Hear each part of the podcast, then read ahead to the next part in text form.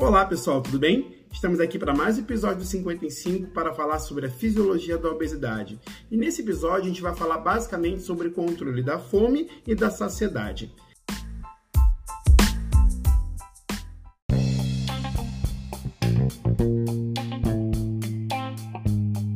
Bem, nós temos alguns hormônios que controlam isso a nível fisiológico. Um que a gente vai falar pouco, a gente só vai explicar bem por alto, é a leptina. A leptina ela sinaliza saciedade. Por quê? Imagina que você está lá comendo seu almoço. Depois que você come o seu almoço, esse alimento ele vai ser digerido e vai ser disponibilizado. Quando ele é disponibilizado, parte dele vai ser armazenado nos adipócitos. Quando esse alimento que foi digerido, disponibilizado, chega lá no depósito para ser armazenado em forma de gordura, é onde há a produção de leptina. A leptina é secretada pelo tecido adiposo e ela sinaliza lá no núcleo arqueado do hipotálamo a saciedade. Nós temos outros hormônios que cuidam disso também, como por exemplo o PYY.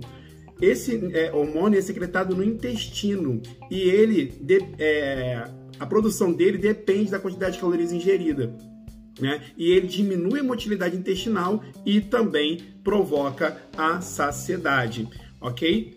Bem, e a fome, Fábio? Nós temos um hormônio que sinaliza a fome, que é a grelina.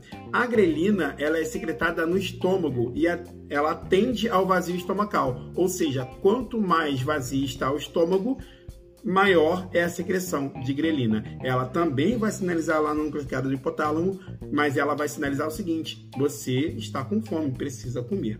Tá? Ela também tem, né, tanto a leptina como a grelina tem efeitos no metabolismo energético. A leptina, ela estimula o metabolismo energético, ela provoca um aumento do gasto calórico. Por quê? Porque tem energia para ser gasta. Já a grelina, ela faz com que haja uma diminuição do metabolismo energético, porque o corpo entende a partir desse momento que falta energia. Ok? Bem, o trabalho que a gente vai discutir hoje, a partir de agora, é um trabalho publicado na Medicine and Science em 2016 por Rida colaboradores. E eles envolveram indivíduos obesos com diabetes tipo 2 e treinamento de força. Bem, o que eles fizeram?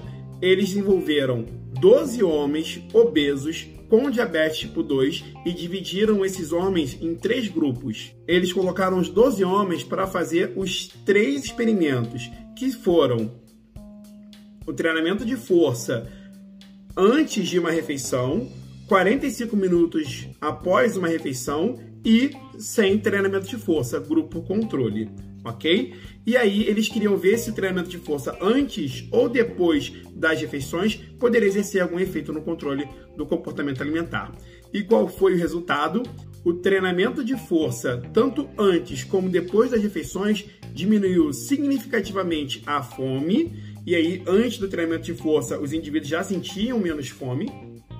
E também provocava um aumento da saciedade. Os indivíduos, após o treinamento de força, se sentiam mais saciados. Isso tudo por quê? Porque houve uma diminuição da grelina cilada em resposta ao treinamento de força em todos os momentos.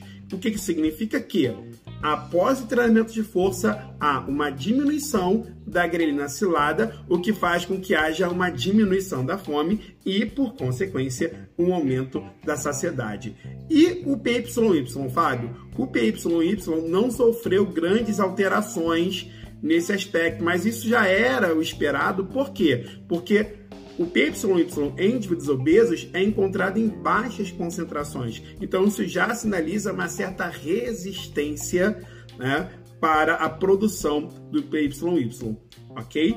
Então, o que, que isso significa, trocando em miúdos, Fábio? Significa que treinamento de força é uma excelente estratégia para o controle do comportamento alimentar em indivíduos obesos com diabetes tipo 2. Então isso já fica como dica prática para você, ok? Galera, fiquem ligados, temos mais episódios pela frente. Um grande beijo e até a próxima.